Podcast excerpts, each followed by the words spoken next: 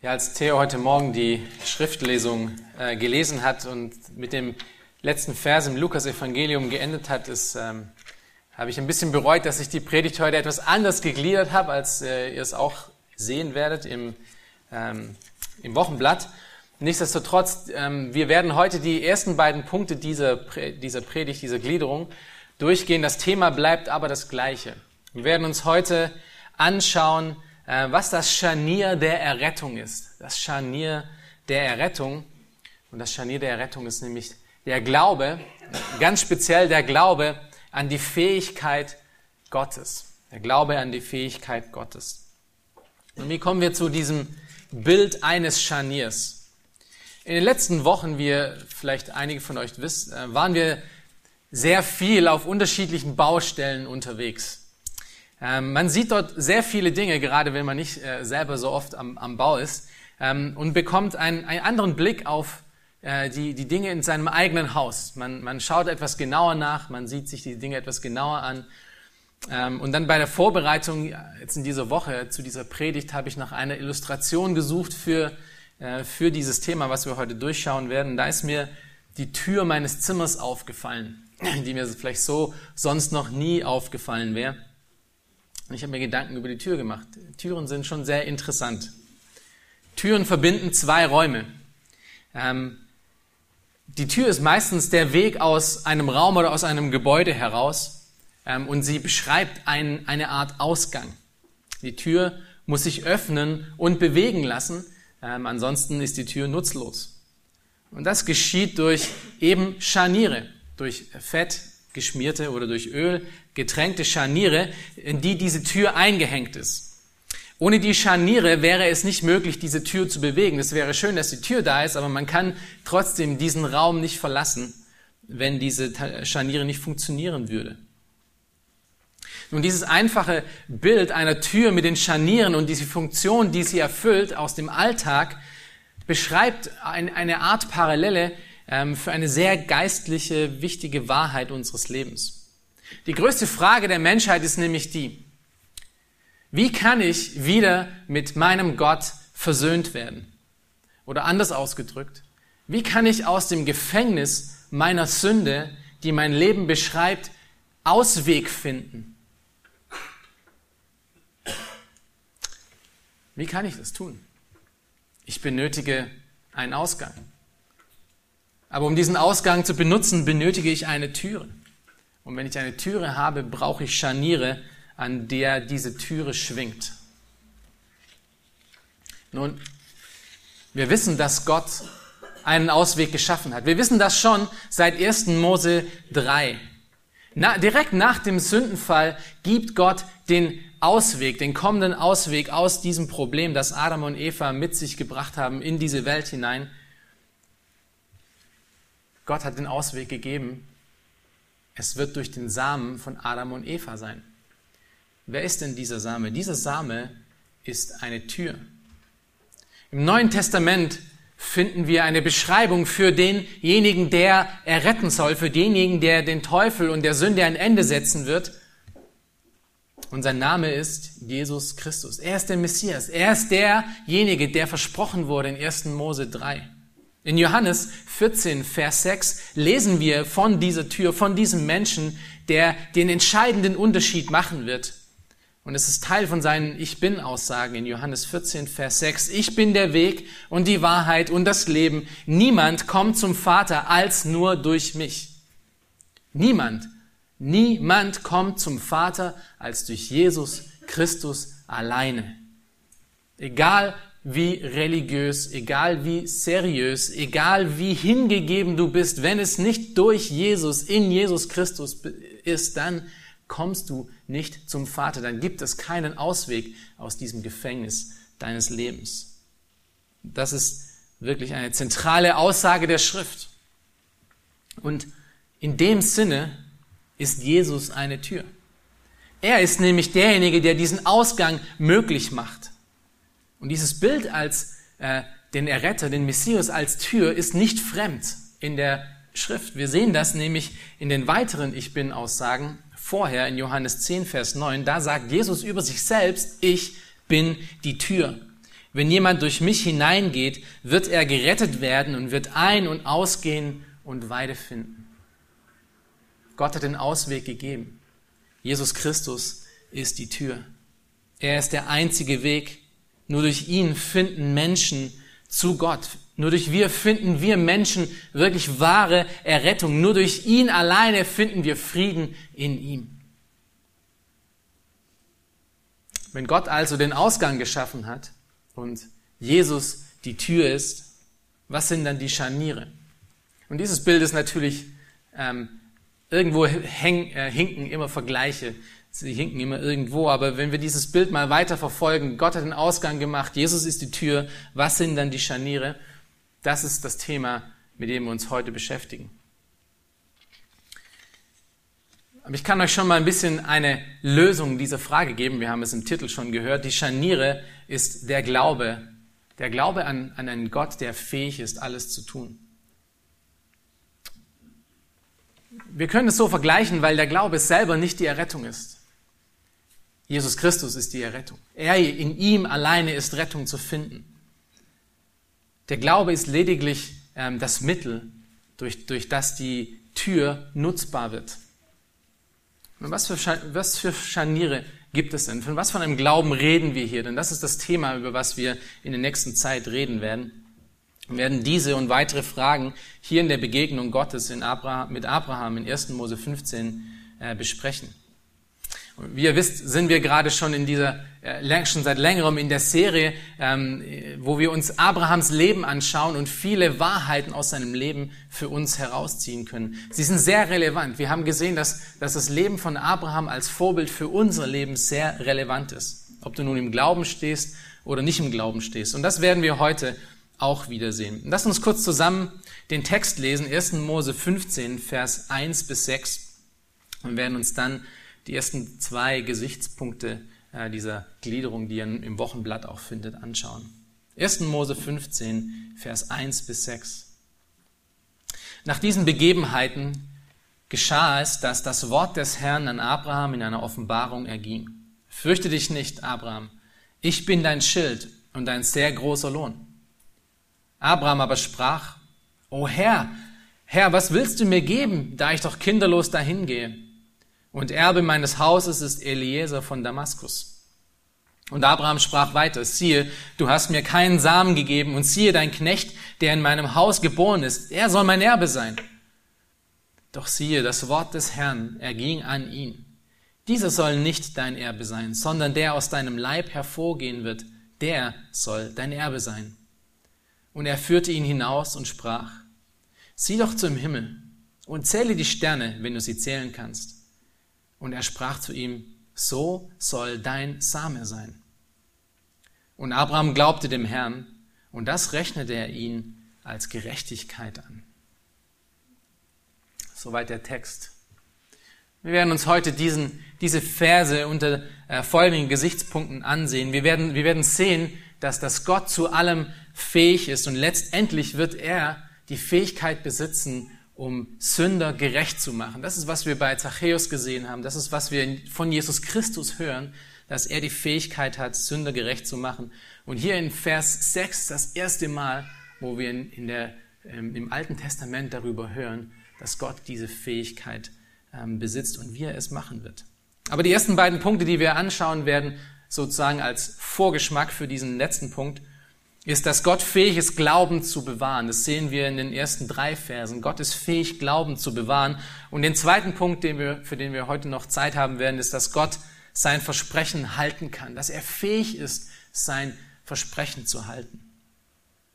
Gott ist also fähig, den Glauben zu bewahren und Gott ist also fähig, um Versprechen zu halten. Den dritten Punkt, für den wir uns dann extra Zeit nehmen werden, ist, dass Gott fähig ist, einen Sünder gerecht zu machen. Das ist dann in Vers 6. Aber lasst uns anfangen mit dem ersten Gesichtspunkt hier in diesem Text. Gott ist fähig, den Glauben zu bewahren. Schaut euch nochmal Vers 1 an von Vers 15. Nach diesen Begebenheiten erging das Wort des Herrn an Abraham in einer Offenbarung. Nun, nach welchen Begebenheiten? Im, Im, groben Kontext können wir denken, können wir sehen, wir schauen uns die letzten Predigten einfach an. Kapitel 12, Kapitel 13, Kapitel 14. Das ist Abrahams Auszug von Ur und von Haran nach Kanaan. Ähm, wir haben in Kapitel 12 auch die Demütigung Abrahams in Ägypten gesehen, wie er lernen musste, um Gott aufs Neue zu vertrauen und seine Wege zu gehen. In Kapitel 13 haben wir gesehen, wie, wie all diese Begebenheiten in Kapitel 12 Abraham eine neue Perspektive für Gott gegeben haben, die ausgerichtet war auf Herr, was möchtest du in erster Linie? Und dann haben wir in der letzten Predigt von Matthias in Kapitel 14 gesehen, wie, wie der Glaube von Abraham ein, ein unglaubliches Beispiel von Gottvertrauen darstellt. Der unmittelbare Kontext kurz bevor Kapitel 15, hier geht es um Lots Errettung und das Ausschlagen von allen weltlichen Belohnungen, die durch den König von Sodom ihn angetragen wurden und die Segnung durch Melchisedek. Also nach all diesen Begebenheiten kommt nun Gott und spricht wieder zu Abraham. Abraham ist im Glauben gewachsen. Viel Zeit ist vergangen zwischen Kapitel 13 oder einige Zeit ist, Kapitel, äh, ist, ist vergangen zwischen Kapitel 13 und 15. Das letzte Mal, dass Gott mit Abraham gesprochen hat, war in Kapitel 13. Nun spricht er wieder zu ihm. Schaut euch den Rest des Verses an. Vers, äh, Vers 1 von Kapitel 15. Dort spricht Gott zu Abraham nun und er sagt, fürchte dich nicht, Abraham. Ich bin dein Schild und dein sehr großer Lohn. Das sind doch tolle Worte, oder? Das sind Worte, die wir eigentlich auch auf äh, diesen ermutigenden Kalendern immer finden würden. Ähm, ich bin dein Schild und dein sehr großer Lohn. Sowas kann man doch auf eine Karte drucken. Wir werden uns den Text gleich noch ein bisschen genauer anschauen und äh, im Kontext auch betrachten. Äh, das erste, was, euch, was ich aber hier feststellen möchte oder worauf ich eure Aufmerksamkeit richten möchte, ist die, die Freundschaft und die Intimität, die in diesen Worten zu finden ist. Habt ihr sie gelesen? Fürchte dich nicht, Abraham. Nicht fürchte dich nicht, mein Kind. Oder nicht einfach nur fürchte dich nicht, sondern fürchte dich nicht, Abraham. Gott ruft ihn bei seinem eigenen Namen. Stellt euch das mal vor. Ihr hört dein, du hörst deinen eigenen Namen, wie Gott mit dir redet. Der Herr des Universums redet nicht nur in irgendwelchen vagen Begriffen, sondern er nennt ihn bei seinem eigenen Namen. Und so wie der Herr Abraham ihn bei seinem eigenen Namen nennt, so kennt der Herr auch dich bei deinem eigenen Namen. Und er sagt auch zu dir heute, lieber Matthias, lieber Carsten, lieber Theo, lieber Chris, fürchte dich nicht. Es ist großartig daran zu denken, dass der Gott des Universums mich persönlich, so persönlich kennt und mit Abraham so persönlich spricht. Das Zweite, auf was wir in diesem Vers achten wollen, ist aber der Grund, weshalb Gott zu Abraham spricht und sagt, fürchte dich nicht. Nun ratet mal, wieso Gott zu Abraham sagt, fürchte dich nicht. Weil Abraham sich fürchtet. Das ist grundsätzlich äh, in der Schrift so, wenn wir, wenn wir sehen, dass Gott sagt, fürchte dich nicht, fürchtet sich derjenige, zu dem er spricht. Aber vor was würde sich denn Abraham fürchten? An diesem, gerade an diesem Punkt in der Geschichte. Wenn ihr euch nochmal daran erinnert, was wir in der letzten Predigt gehört haben, in Kapitel 14, um was ging es denn da? Eine große, starke Koalition von Armeen kam nach Sodom und Gomorra in diese Gegend und hat mehrere königliche Armeen zerstört und überwältigt und hat Lot mitgenommen. Und was hat Abraham getan? Abraham hat seine größte Armee zusammengestellt, ganze 300 Männer.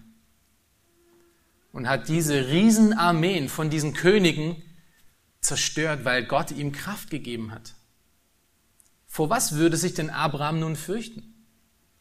Einige ähm, sagen, dass wahrscheinlich fürchtete er sich vor einem Gegenschlag der Könige. Das ist natürlich nicht von der Hand zu weisen. Es ist möglich, dass die Könige der damaligen Zeit erholten sich wieder und sind dann wiedergekommen und haben äh, das alles nochmal versucht zu machen. Ähm, es ist natürlich wahrscheinlich, dass, äh, dass sie sich etwas gedemütigt fühlten von dieser Mini-Armee von 300 Menschen, die sie vollkommen zerstört hat und nach Hause geschickt hat. Und dann passt dazu, dazu natürlich hier diese Worte, wo Gott dann zu Abraham sagt, ich bin dein Schild. Sozusagen als Erinnerung, von, du brauchst keine Angst haben. Fürchte dich nicht, ich bin bei dir. Ähm, keine Angst, du wirst ähm, ich werde für dich kämpfen. Abraham musste wissen, dass Gott ihn behüten und beschützen wird. Also wenn, wenn Gott dein Schild ist, wer, wer kann sich denn, äh, vor wem brauchst du dich denn noch fürchten? Paulus sagt das sehr eindrücklich dann in Römer 8, Vers 31. Äh, wenn Gott für uns ist, wer kann denn schon gegen uns sein? Seht ihr, wenn, wenn Gott dein Schutz ist, dann, dann brauchst du in dieser Welt nichts und niemanden zu fürchten. Das ist wirklich unmissverständlich klar von ganz vielen Stellen aus der Schrift. Aber ich denke, wenn ihr euch den Text ein bisschen durchgelesen habt, werdet ihr vielleicht an eine Frage kommen. An eine Frage, wieso Abraham so antwortet in Vers 2. Und ich denke, der Punkt ist nicht der, dass Gott sein Schild und sein Schutz ist, obwohl das auch wunderbar wahr ist. Ich möchte das kurz erklären. Abrahams Geschichte beginnt mit einem ungehörten und ähm, unerhörten Versprechen. Als er nämlich 75 Jahre alt war, spricht Gott zu ihm in 1. Mose Kapitel 12, Vers 2 und er sagt, ich will dich zu einem großen Volk machen und dich segnen und deinen Namen groß machen und du sollst ein Segen sein. Das sind wirklich grandiose Versprechen. Und dieses Versprechen beinhaltete Nachkommen, ganz speziell einen Sohn, der diese Linie oder die Nachkommen Abrahams weiterführen wird. Also der erste Teil dieses Versprechens beinhaltete Segen und familiäres Wohl für ihn und für Sarah in der Gegenwart. Der zweite Teil dieses Versprechens in 1. Mose 12 ist aber noch grandioser. Nicht nur, dass dieses alte Ehepaar ein Kind bekommen wird, was ein Wunder an sich schon wäre, sondern der zweite Teil hat weit, weiterreichende Auswirkungen. Und den finden wir in 1. Mose 12, Vers 3, die nächsten Verse. Ich will segnen, die dich segnen und verfluchen, die dich verfluchen. Und in dir sollen gesegnet werden alle Geschlechter auf der Erde. Das ist ein Versprechen, was die Rettung aller Menschheit anbetrifft. Seht ihr? Das sind grandiose Versprechen. Hier geht es nicht nur darum, dass Abraham ein Kind im hohen Alter haben wird, sondern es geht um ein Versprechen, dass dieses Kind oder durch diese Linie dieses Kindes die ganze Welt ähm, gesegnet wird. Abraham wusste also, dass Gottes Versprechen eine Erlösung für die Menschheit beinhaltete. Womöglich verstand er auch, dass durch seine Nachkommenschaft der Messias entstehen würde. Schaut jetzt mal Vers 2 an von Kapitel 15 und hier ist die Antwort Abrahams auf das, was Gott hier in Vers 1 gesagt hat. Er sagt, O Herr, Herr, was willst du mir geben, da ich doch kinderlos dahin gehe? Und das ist genau das, was wir von Abraham erwarten würden, wenn er versteht, dass Gottes Lohn und Gottes Versprechen eben diese Versprechen sind, die er schon in Kapitel 12 getan hat. Aber dann passt es nicht, nicht richtig, also ich hatte, ich hatte zuerst diese Frage, als ich es durchgelesen hatte, wieso, nachdem Gott gesagt hat, ich bin dein Schild und ich bin dein großer Lohn, wieso sagt dann Abraham, aber was willst du mir denn geben? Was gibt es denn für einen größeren Lohn als Gott? Und was gibt es denn für einen größeren Lohn als ihn als Schild zu haben?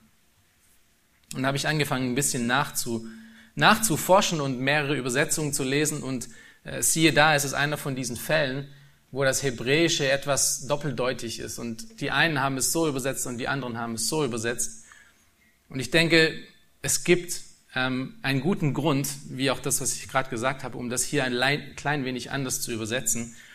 Und zwar folgendermaßen, Gott sagt zu ihm, fürchte dich nicht, Abraham, ich bin dein Wohltäter und derjenige, der dich im Überfluss belohnen wird. Und dann passt nämlich die Antwort von Abraham auch schon viel besser und sagt, was willst du mir denn geben als Lohn? Und das ist nicht nur meine eigene Meinung. Hier gibt es, ich bin in äh, der Gesellschaft gute Übersetzungen, wie zum Beispiel die Elberfelder 2008 Version, die English Standard Version, die New American Standard, die Holman Christian und die Netbibel, übersetzen alle diesen Vers eher in diese Richtung, dass Gott der Wohltäter ist und ihm einen großen Lohn verspricht. Nicht nur sagt, ich bin dein Schild und ich bin dein großer Lohn. Nun, auch wenn das wundervoll wahr ist, dass Gott das Schild der Gläubigen ist, wir, wir sehen das im Psalm 7, im Psalm 33, im Psalm 48 und ganz vielen anderen, geht es hier um die ganz großen Versprechen Gottes, welche er Abraham schon einmal gegeben hatte. Dann schaut euch nochmal Vers 2 und Vers 3 an. In diesen zwei Versen sehen wir dann nämlich nun Abrahams Reaktion, sein, seinen menschlichen, ähm, seine menschliche Reaktion auf diese großen Versprechen. Denn so wie es mir und dir oft geht, konnte Abraham Gottes Wege nicht verstehen. Er hat diese Versprechen verstanden und er hat ihn geglaubt. Er ist aus Ur ausgezogen, er ist aus Haran ausgezogen, er ist nach Kanaan gegangen, er hat diesen Versprechen von Gottes, äh, Gottes geglaubt und jetzt 20 Jahre später sitzt er da und noch nichts ist geschehen. Und dann sagt Gott in Vers 2 und Vers 3, ja, dann sagt Abraham in Vers 2 und Vers 3, O Herr, was willst du mir geben, da ich doch kinderlos dahingehe? Und Erbe meines Hauses ist Eliezer von Damaskus. Und Abraham sprach weiter, siehe, du hast mir keinen Samen gegeben, und siehe, ein Knecht, der in meinem Haus geboren ist, der soll mein Erbe sein. Zweimal zeigt Abraham Unverständnis, Abraham Unverständnis für die Art und Weise, wie Gott diese Versprechen ähm, äh, weiterführen würde. Seine Klage geht mehr oder weniger so. Er sagt, ja Gott, ich habe deine Versprechen geglaubt. Jetzt bin ich über 20 Jahre hier und habe gelernt, dir treu zu sein und wandle im Gehorsam. Was ist denn nun mit diesen großen Versprechen passiert? Ich werde älter und älter und älter und ich weiß nicht, wie lange ich noch lebe. Wo sind denn all diese großen Völker und Nationen, die aus mir entstehen sollen? Und die Frage Abrahams war natürlich berechtigt, oder? Ich glaube, wir können das nachvollziehen. Wir müssen uns aber auch daran erinnern, dass es immer zwei Arten gibt, um bei Gott nachzufragen, was gerade passiert. Es gibt einen richtigen und einen falschen Weg. Du kannst trotzig fragen, voller Enttäuschung, weil Gott eben dein Leben nicht nach deinen Plänen organisiert, sondern nach seinen. Wenn du so reagierst, dann reagierst du vielleicht so, wie Hiob reagiert hat, kurz bevor Gott ihn zurechtwies, in Hiob 31, Vers 35 wo Hiob zu Gott sagt, oh, dass ich einen hätte, der mir Gehör schenke. Siehe, da ist meine Unterschrift. Der Allmächtige antworte mir und mein Gegner schreibe eine Anklageschrift gegen mich. Wenn du so reagierst auf die Umstände, die Gott in dein Leben bringt, dann sagst du im Endeffekt das gleiche wie Hiob und sag, komm Gott runter von deinem Thron und erklär dich mir. Zeige mir, was du gegen mich hast. Hört sich das vielleicht bekannt an? Vielleicht für den einen oder anderen, der schon mal so etwas mitgemacht hat.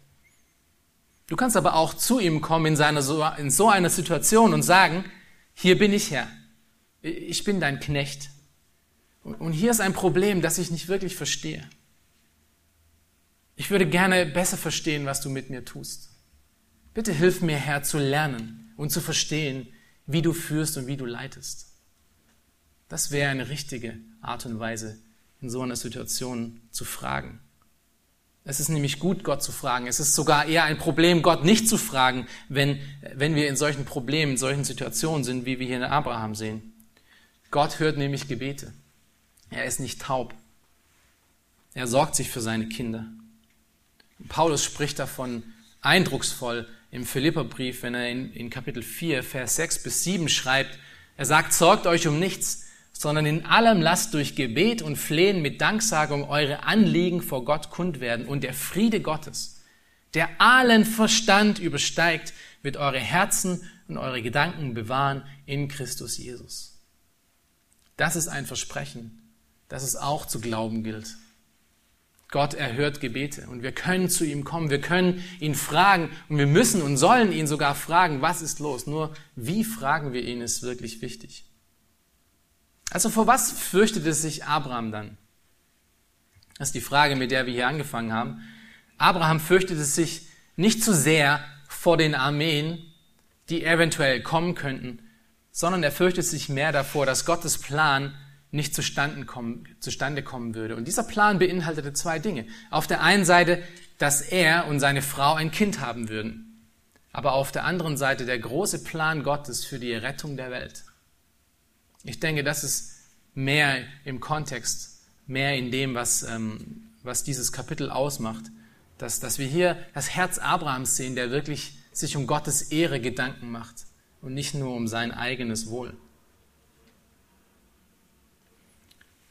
Und diese Art von Antwort oder diese Art von ähm, Weise, die, die Gott mit ihm hier durchgeht, dass er ihn anspricht und in diesem Moment, wo er, wo er große Fragen hat, zu ihm sagt, fürchte dich nicht, da ist, Mose, da ist er nicht allein. Das kommt nämlich noch öfters vor in 1. Mose, zwar bei seinen Söhnen und ähm, seine Nachkommen in, in 1. Mose 26 spricht Gott das Gleiche zu Isaac, in 1. Mose 46 zu Jakob. Und beides Male ist es immer das Gleiche. Fürchte dich nicht, ich werde dir große Nachkommenschaft geben.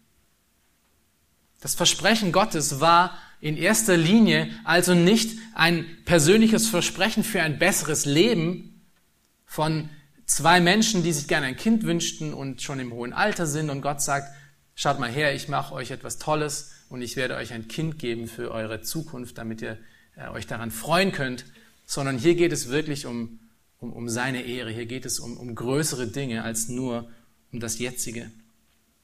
Wir können das auch in anderen Bibelstellen sehen, in Hesekiel 36, Vers 22, da werde ich jetzt nicht drauf eingehen, ähm, aber wo, wo Gott ganz deutlich sagt, ich tue all diese Dinge nicht für euch, ich tue es um meines Namens willen, damit mein Name erhaben ist.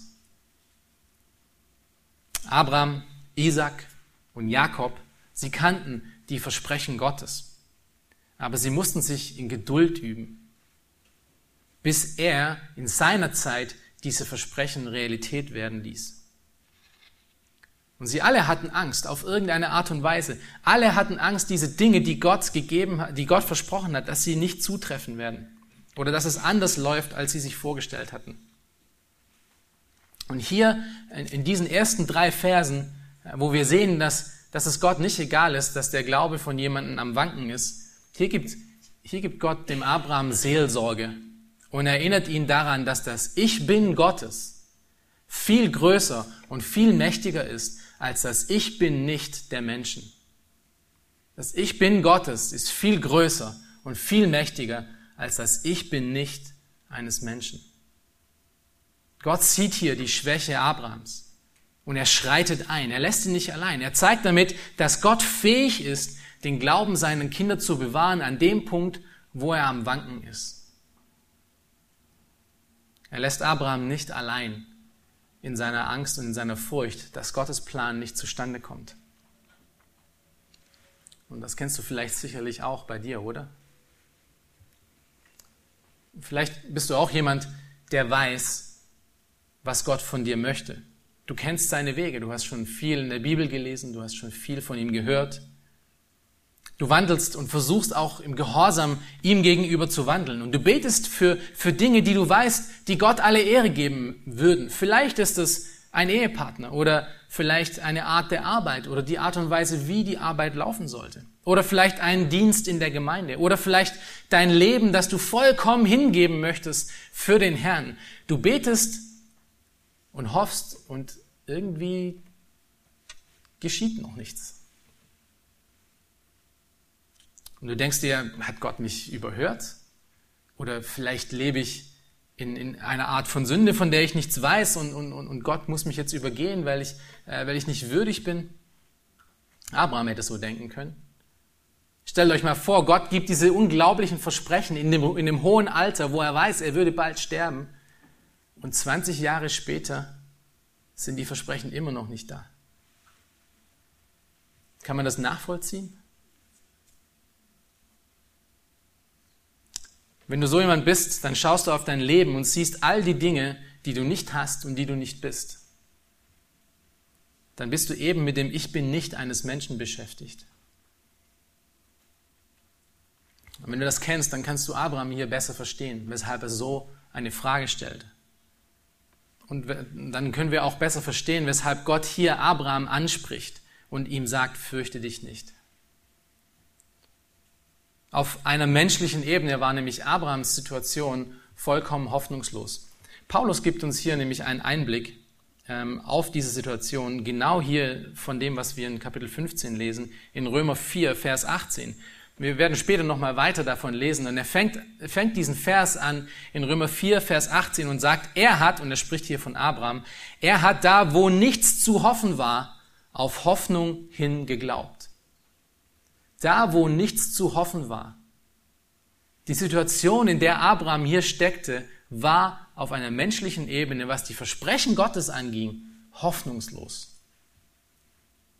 Und Abraham benötigte eine Erinnerung daran, sich nicht auf diese Situation zu konzentrieren, nicht auf das Ich bin nicht und auf das Ich kann nicht und nicht auf das Ich habe nicht, sondern er sollte sich auf das Ich bin und auf das Ich kann konzentrieren, das Gott gibt.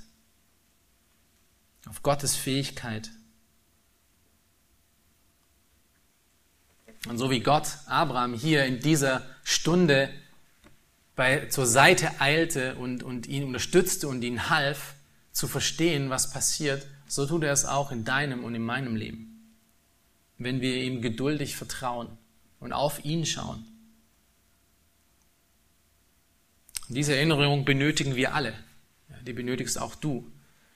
Dein Gott ist fähig, nicht nur deinen Glauben zu bewahren, sondern auch, und das ist der zweite Punkt, den wir uns heute anschauen werden, sondern er ist auch fähig, seine Versprechen zu halten. Verse 4 und 5.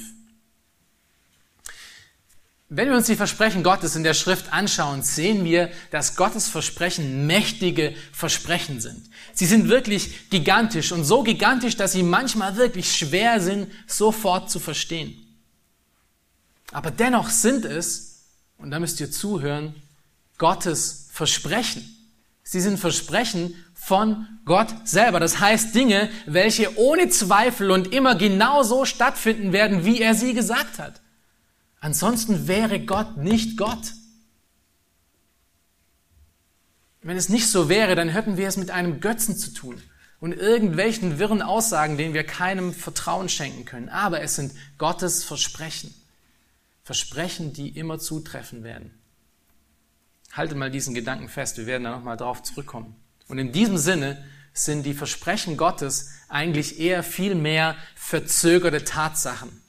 Das sind Dinge, die, die, die, die geschehen werden, vielleicht noch nicht jetzt und vielleicht nicht auf der Art und Weise, wie wir sie denken, aber sie werden geschehen. Sie werden geschehen, so wie angekündigt. Und Abrahams Problem an diesem Punkt ist ein Problem, das wir alle kennen. Wir schauen auf diese Versprechen, wir erinnern uns daran, wer Gott ist. Unsere Theologie stimmt, wir wissen, dass Gott souverän ist. Aber wir sind versucht, nachzufragen und, und vielleicht auch uns selber zu zweifeln oder zu zweifeln an dem, was, was Gott gesagt hat. Stimmt das wirklich? Das Problem von Abraham hier an diesem Moment war, dass er vor einer Tradition saß, die wahrscheinlich zutreffen würde. Wenn er nun jetzt sterben würde, würde sein Haushalter oder sein Hausmanager, der Eliezer von Damaskus, sein Erbe übernehmen. Und Abraham war so von diesem Problem eingenommen, dass es gleich zweimal wiederholt. Er sagt es vor Gott zweimal. Er sagt, hey, ähm, diese sollen, ähm, die, dieser Eliezer, der wird mein Erbe sein. Was soll ich denn jetzt nun tun, Gott? Und was macht Gott hier? Schaut euch Verse 4 und 5 an. Das ist nun die Versicherung, dass Gott fähig ist, seine Versprechen auch zu halten. Gott antwortet dem Abraham auf eine gnädige und ermutigende Art und Weise. Und er sagt zu ihm, das Wort des Herrn erging an ihn. Dieser soll nicht dein Erbe sein sondern der aus deinem Leib hervorgehen wird, der soll dein Erbe sein. Und er führte ihn hinaus und sprach, sieh doch zum Himmel und zähle die Sterne, wenn du sie zählen kannst. Und er sprach zu ihm, so soll dein Same sein. Wisst ihr, der Gott aller Wahrheiten hätte zu Abraham kommen können und auch ihm sagen können, Abraham, meine Güte, wie oft soll ich dir denn das noch erklären? Ich habe es dir einmal gesagt und ganz deutlich gesagt und jetzt schon wieder. Nein, das ist nicht wie Gott ist. Gott hat Geduld und wiederholt seine Versprechen an Abraham und das ist wirklich gut so und das ist wirklich wichtig zu sehen, weil wisst ihr, das ist auch, was Gott mit uns ständig macht, oder? Wir sind nämlich sehr ähnlich wie Abraham. Wir lesen, wir hören Gottes Versprechen und Gottes Wort, nur um sie wieder zu vergessen. Und dann beim Bibellesen oder bei einer Predigt hören, vielleicht zwei Jahre später, frag Gott dich in deiner, dort, wo du gerade sitzt, wenn du, wenn du die Bibel liest oder die Predigt hörst und sagst, erinnerst du dich noch daran? Vor zwei Jahren habe ich dir das schon mal deutlich gemacht, dass das eigentlich der beste Weg für dich ist und dass das meine Versprechen sind.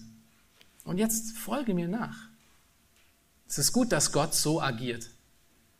und nicht einfach sagt, gut, ich suche mir einen Nächsten, der einfach das dann folgen wird. Und Gott tat das für Abraham, ähm, um ihn wieder daran zu erinnern. Aber er machte es noch sogar, er machte es sogar noch mehr, als ihn daran zu erinnern. Er machte das Versprechen konkreter und noch größer, als sich Abraham das vorstellen konnte. In 1. Mose 12, wenn ihr euch erinnern könnt, versprach Gott dem Abraham, dass er ihn zu einem großen Volk machen wird. Und was sagt er hier in Kapitel 15? Er macht es deutlicher, und erweitert das Versprechen sogar. Er sagt zu ihm, dass er sehr viele Nachfahren haben wird. Wie viele? So viele wie die Sterne am Himmel. Wie viele Sterne gibt es am Himmel? Nun, die Wissenschaft erklärt uns, dass es ungefähr 3000 Sterne gibt, die man zählen kann mit bloßem Auge. Wir wissen natürlich, dass es viel mehr Sterne gibt. Wir hatten in wenn ihr euch vielleicht daran erinnern könnt, in den, in den ersten Kapiteln von Mose sehr viel darüber gesprochen. Ähm, aber allein in unserer Galaxie gibt es Millionen über Millionen über Millionen von Sternen. Und ratet mal, wie viele Galaxien es gibt. Man ratet heute, man geht davon aus, dass es auch Millionen von Millionen von Millionen von Galaxien gibt. Wenn also Gott hier eine Aussage macht, die Abraham in dieser Gewichtigkeit auch nicht hätte verstehen können, wie wir sie heute wissen, aber mit einem bloßen Auge sind, ist, ist das Himmelszelt unendlich voller Sterne, hätte er es verstanden, dass dieses Versprechen wirklich grandios ist. Und er sagt zu ihm, genau so, genau so zahlreich soll dein Erbe sein. Weit mehr als nur ein Volk. Das muss wirklich beeindruckend gewesen sein für Abraham. Und es ist eine eindrucksvolle visuelle Erinnerung für Abraham, die er ihm gibt, weil er weiß, äh, dass er ebenso ist, wie wir halt Menschen auch sind. Wir vergessen schnell. Und so wie er es in 1. Mose 9 mit dem Regenbogen gemacht hat, macht er es nun hier für, Mo, äh, für nicht für Mose, äh, für Abraham mit dem Sternenzelt. Wenn wir uns heute als gläubige Christen, seitdem wir 1. Mose 9 kennen, wo Gott den Bund mit Noah schließt und ihm sagt, ich werde Gnade walten lassen und nicht mehr Gericht bringen über die Erde. Wenn wir heute den Regenbogen anschauen, erinnern wir uns ständig daran, ja? Auch Noah konnte sich ständig daran erinnern, dass das Gottes Versprechen ist. Und genau so macht Gott es nun hier mit Abraham und dem Sternzelt. Jedes Mal, wenn nach dieser Begebenheit Abraham in die Nacht hinein, hineinging und das Sternzelt gesehen hatte, erinnerte er sich an Gottes Versprechen. Ich werde deinen Samen so groß und so mächtig machen, wie diese Sterne sind. ist somit eine visuelle ähm, Ermutigung zum Aufbau von Abraham. Nun, wir reden ständig von, von, von diesen großen Versprechen, die, die, die Gott nun Abraham hier gibt. Und es drängt sich natürlich da die Frage auf, ist Gott denn auch fähig, diese Versprechen zu halten? Hat Gott diese Versprechen denn gehalten, die er hier Abraham gegeben hat? Und ja, er hat sie gehalten. Wie ihr wisst, sind die Israeliten die Nachfahren Abrams. Wie viele Israeliten gab es in der ganzen Menschengeschichte bisher?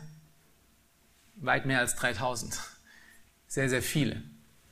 Ähm, es ist ein großes Volk entstanden, aber es ist noch, was noch viel mehr ist als das. Und das ist wirklich, wo wir diese, diese Spannbreite, diese Gewichtung von dem, was Gott hier als Versprechen gibt, nachvollziehen können, ist, dass es das Versprechen noch viel mehr als nur das physische Israel beinhaltete, sondern es beinhaltete auch jeden Gläubigen in Jesus Christus. Das ist Teil von dem Versprechen in 1. Mose 12. Alle Welt wird gesegnet werden durch dich. Paulus macht das deutlich in Galater 3, Vers 29. Dort sagt er, wenn ihr aber Christus angehört, so seid ihr Abrahams Same und Erbe nach seiner Verheißung. Ihr seid Abrahams Same. Auch das sind Nachkommen Abrahams. Und wie viele Christen gab es über die letzten Jahrtausende? Unzählbar. So wie die Sterne. Seht ihr? Gottes Versprechen ist ganz genau wahr geworden. Das ist nämlich, was Glaube bedeutet. Obwohl Abraham das nicht sehen konnte. Abraham konnte das in seinem Leben nicht erleben. Er konnte nicht sehen, dass es diese Millionen von Menschen gibt. Aber er glaubte ihm. Er glaubte, dass Gott fähig ist, seine Versprechen genau so zu halten, wie er sie gegeben hatte. Und das ist dann, was der Hebräerschreiber in Hebräer 11, Vers 1 ähm, aufgreift und sagt, das ist das Minimum von Glauben. Oder so können wir Glauben beschreiben. Er sagt dort nämlich, Glaube ist eine feste Zuversicht, eine feste Zuversicht auf das, was man hofft, eine Überzeugung von Tatsachen, die man nicht sieht. Tatsachen, die man nicht oder noch nicht sieht, das sind die Versprechen Gottes. Und wenn ich daran festhalte und daran glaube und darauf fixiert bin, dass Gott fähig ist, genau so wie er es gesagt hat, zu bringen, das ist wirklicher Glaube. Das ist wirklich rettender Glaube. Bist du da auch von überzeugt, dass Gott fähig ist, seine Versprechen einzuhalten? Wenn die Dinge um dich herum düster sind, wenn, wenn dein Leben Wege geht, die du dir so nie ausgedacht hättest, wenn du vielleicht auch in einer hoffnungslosen Hoffnung lebst, wohin schaust du dann? Bist du auch so wie Abraham dann gestärkt im Glauben? mit dem festen Vertrauen darauf, dass Gott wirklich seine Versprechen wahr werden lassen kann? Dass du einen guten und treuen Gott hast? Oder sind deine Augen auf die Umstände gerichtet? Auf das Ich kann nicht und das Ich bin nicht? Paulus gibt uns, wie gesagt, im Römerbrief einen Einblick in das innere Abrahams an diesem Punkt und gibt uns hiermit ein Vorbild, dem wir nachzueifern haben, wenn wir wirklich im Glauben leben wollen. Wir lesen hier weiter von dem, was wir vorher gelesen haben in Römer 4, Vers 18 bis 21. Paulus schreibt dort, er, Abraham, hat da, wo nichts zu hoffen war, auf Hoffnung hin geglaubt, dass er ein Vater vieler Völker werde, gemäß der Zusage, so soll dein Same sein. Und er wurde nicht schwach im Glauben und zog nicht seinen Leib in Betracht, der schon erstorben war, weil er fast hundertjährig war, auch nicht den erstorbenen Mutterleib der Sarah. Er zweifelte nicht an der Verheißung Gottes durch Unglauben, sondern wurde stark durch den Glauben, indem er Gott die Ehre gab und völlig überzeugt war, dass er das, was er verheißen hat, auch zu tun vermag. Und meine Frage an dich ist heute, tust du das auch? Bist du auch in diesem Moment, bin ich in solchen Momenten felsenfest davon überzeugt, dass Gott fähig ist, das zu halten, was er versprochen hat? Oder winde ich mich im Unglauben und Zweifel? Wahrer rettender Glaube schaut auf Gott und seine Fähigkeit, das zu tun und wird gestärkt durch den Glauben. Nun zugegeben, Gott kommt nicht mehr in Träumen oder in Person zu uns und gibt uns Versprechen und sagt, lieber Thomas, das sind die Dinge, die du machen sollst. Du sollst da hingehen. Ich sage dir zwar nicht, wo es hingeht, aber geh. Das macht Gott nun nicht mehr. Das war eine spezielle Zeit in den Propheten und den Aposteln und die ist zu Ende. Aber wisst ihr, wir sind in einer besseren Situation, als Abraham jemals war. Was ist die bessere Situation? Wir haben das volle Bild bekommen. Wir haben Gottes vollkommene Offenbarung von 1. Mose bis Offenbarung hin. Wir wissen, dass, wir wissen, was Gottes Plan ist. Wir wissen, was sein Ziel mit uns ist. Wir wissen, dass der Messias gekommen ist. Wir wissen, wer er ist. Wir wissen, dass er gestorben und wieder auferstanden ist. Wir wissen, wohin alles in der Menschengeschichte zielt. Wir haben sogar einen Einblick bekommen davon, wie unser Leben in Ewigkeit aussehen wird. Wir haben das alles zu Hause in unsere Schrift und auf unseren iPhones und unseren, unseren Tablets und wir können es jeden Tag und zu jeder Stunde lesen. Das sind alles Dinge, die Abraham nie hatte. Wir sind in einer besseren Situation als er. Wir haben Versprechen Gottes noch und nöcher für diejenigen, die an ihn glauben. Angefangen mit Römer 8, 28 bis 29, wo Paulus schreibt, wir wissen aber, dass denen, die Gott lieben, alle Dinge zum Besten dienen, denen, die nach dem Vorsatz berufen sind, denn die er zuvor ersehen hat, die hat er auch vorherbestimmt, dem Ebenbild seines Sohnes gleichgestaltet zu werden. Das ist, was mit unserem Leben geschieht. Das ist ein Versprechen Gottes für jeden einzelnen Gläubigen, der hier sitzt und der jemals zuhört und der jemals diese Stelle gelesen hat. Gott wird dich mit allem, was in deinem, mit allem, was in deinem Leben geschieht, seinem Sohn gleich machen. Glaubst du das? Glaubst du das in den Momenten, wenn Dinge um dich herum auseinanderfallen? Glaubst du das in den Momenten, wenn die Wege Gottes andere Wege sind, wie du sie dir vorgestellt hattest? Oder machst du seinen Plan oder machst du deinen Plan zu seinem Plan? Und, und du sagst, ich, ich verstehe nicht, wie, wieso funktionieren die Dinge nicht so, wie ich sie mir vorgestellt habe? Das ist so kleingläubig verglichen mit dem, was wir hier sehen. Was für ein Riesenversprechen, dass alle Dinge in unserem Leben dafür da sind, dass wir dem Ebenbild Gottes gleichgestaltet werden. Und eigentlich bräuchten wir keine weiteren Versprechen mehr außer dem. Aber Gott gibt uns noch viele, viele, viele mehr. Unser Problem ist, dass unsere Augen ganz oft nicht auf diesen Versprechen sind. Wir verbringen viel zu wenig Zeit mit diesen Versprechen. Wir verbringen viel zu wenig Zeit mit Gottes Wort, um uns daran zu erinnern, wer, wer er ist und was er alles versprochen hat. Und dann vergessen wir es schnell. Diese Versprechen helfen uns natürlich nur dann, wenn wir sie hören und glauben und danach dann auch agieren. Versprechen alleine reichen nicht aus. Es reicht nicht aus, dass ich ein Buch von Gottes Versprechen in meiner Bibliothek habe, das ich niemals antaste und niemals danach lebe. Du musst danach leben. Du musst Gottes Versprechen nehmen, glauben und danach wandeln. Und das ist, was Abraham tat. Und das ist, was ihn vor Gott gerecht gemacht hat. Das ist, was, was Gott als Grundstock nimmt für seine Errettung. Und darüber hören wir aber beim nächsten Mal mehr. Das würde heute den zeitlichen Rahmen vollkommen sprengen. Ich möchte zum Schluss kommen für die heutige Predigt und euch ein bisschen Appetit machen für die nächsten. Ähm, wir haben gesehen, wie Gott in Abrahams Leben einschreitet.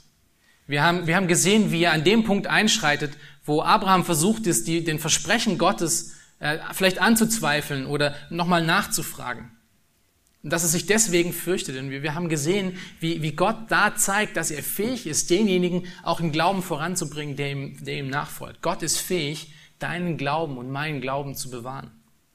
Wir konnten sehen, dass, äh, wie groß die Versprechen Gottes an Abraham waren. Wir konnten sehen, wie, wie, wie Gott ihn wieder daran erinnert, in Liebe und in, und in Geduld und ihn das nochmal aufzeigt, was, was kommen wird. Und dass er ihm deutlich gezeigt hat, was kommen wird. Wir wurden da daran, daran erinnert, dass diese Versprechen auch wirklich hundertprozentig vollkommen wahr geworden sind in dem Leben von Abraham, in seinen Nachkommen und später. Wir haben dadurch gesehen, dass Gott fähig ist, seine Versprechen zu halten. Gott ist fähig, seine Versprechen zu halten. Die große Frage deines Lebens ist nicht, ob du an Gott glaubst. Wisst ihr, viele Leute sagen, sie glauben an Gott. Die große Frage deines Lebens ist, glaubst du Gott? Glaubst du ihm? Vertraust du darauf, dass das, was er gesagt hat, wirklich wahr ist? Und vertraust du darauf, dass er fähig ist, dass er fähig ist, all diese Dinge zu tun?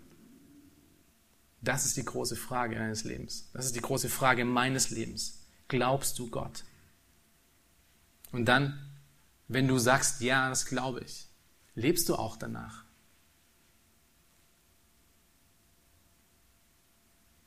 Ist dir diese Überzeugung, diese Überzeugung von Gottes Fähigkeit ist wie das Öl in den Scharnieren. Wenn deine Scharniere dein Glauben darstellen und diese Überzeugung wirklich da ist, dann kann diese Tür wirklich gut schwingen und sich gut bewegen. Je weniger von dieser Überzeugung da ist, umso mehr knirrt und knascht diese, diese, diese Tür und umso weniger lässt sie sich bewegen. Aber wir wollen ein gut geschmiertes Scharnier haben das sich gut bewegen kann, wo unser Glaube vorangehen kann, wo unser Glaube so wie Abraham wachsen kann und nicht ständig am, am Knistern und am Knarren ist.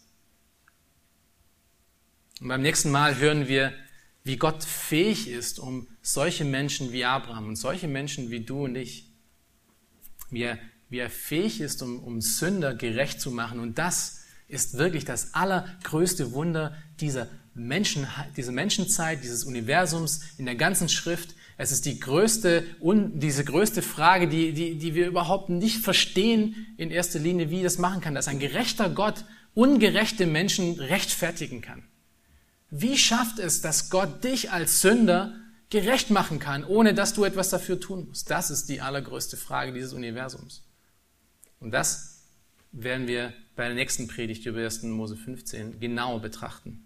Ich möchte schließen mit den Worten von Paulus aus Epheser 3, Vers 14 bis 21. Und sie sprechen auch davon, von dem, was wir nun gerade gehört haben, dass wir dazu ermutigt wurden, um daran, zu, daran uns zu erinnern, dass Gott fähig ist, all diese Dinge zu tun. Dort schreibt Paulus nämlich, deshalb beuge ich meine Knie vor dem Vater unseres Herrn Jesus Christus, von dem jedes Geschlecht im Himmel und auf der Erde den Namen erhält, dass er euch nach dem Reichtum seiner Herrlichkeit gebe, durch, seine, durch seinen Geist mit Kraft gestärkt zu werden an dem inneren Menschen dass der Christus durch den Glauben in euren Herzen wohne, damit ihr in Liebe gewurzelt und gegründet dazu fähig seid, mit allen Heiligen zu begreifen, was die Breite, die Länge, die Tiefe und die Höhe sei und die Liebe des Christus zu erkennen, die doch alle Erkenntnis übersteigt. Wozu? Damit ihr erfüllt werdet bis zur ganzen Fülle Gottes. Dem aber, der weit über die Maßen mehr zu tun vermag, als wir bitten oder verstehen. Gemäß der Kraft, die in uns wirkt, ihm sei die Ehre in der Gemeinde in Christus Jesus auf alle Geschlechter der Ewigkeit zu Ewigkeit. Amen. Lasst uns beten.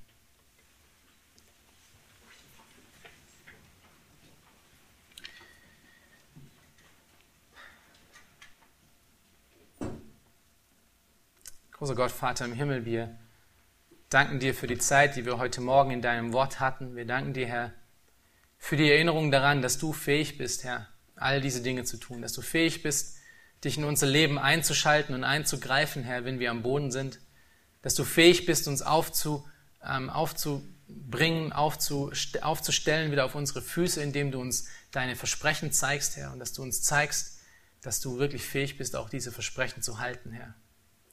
Hilf uns das wirklich in unserem Leben mit einzubauen, Herr, dass wir täglich daran erinnert werden durch dein Wort und Herr, dass wir uns ständig damit ähm, auch beschäftigen, Herr, was du uns versprochen hast und dass wir es wirklich mit dem Glauben, der un, unumstößlich ist, mit dieser festen Überzeugung wie Abraham auch fest daran glauben, Herr, dass du all diese Dinge machen wirst.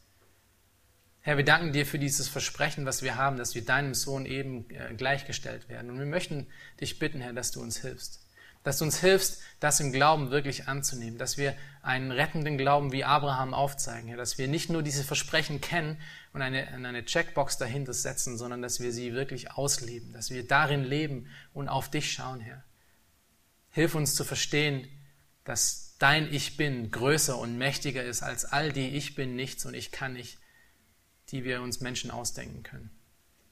Danke, Vater, für dein Wort und wir möchten dich einfach bitten, dass du unser Herzen auch vorbereitest, Herr, dass du uns hilfst, diese nächsten Worte, Herr, dieses, dieses große Wunder, dass wir in der Errettung, des, der, der Errettung der Sünde sehen, Herr, dass du uns darauf vorbereitest und Freude daran auch finden lässt, Herr.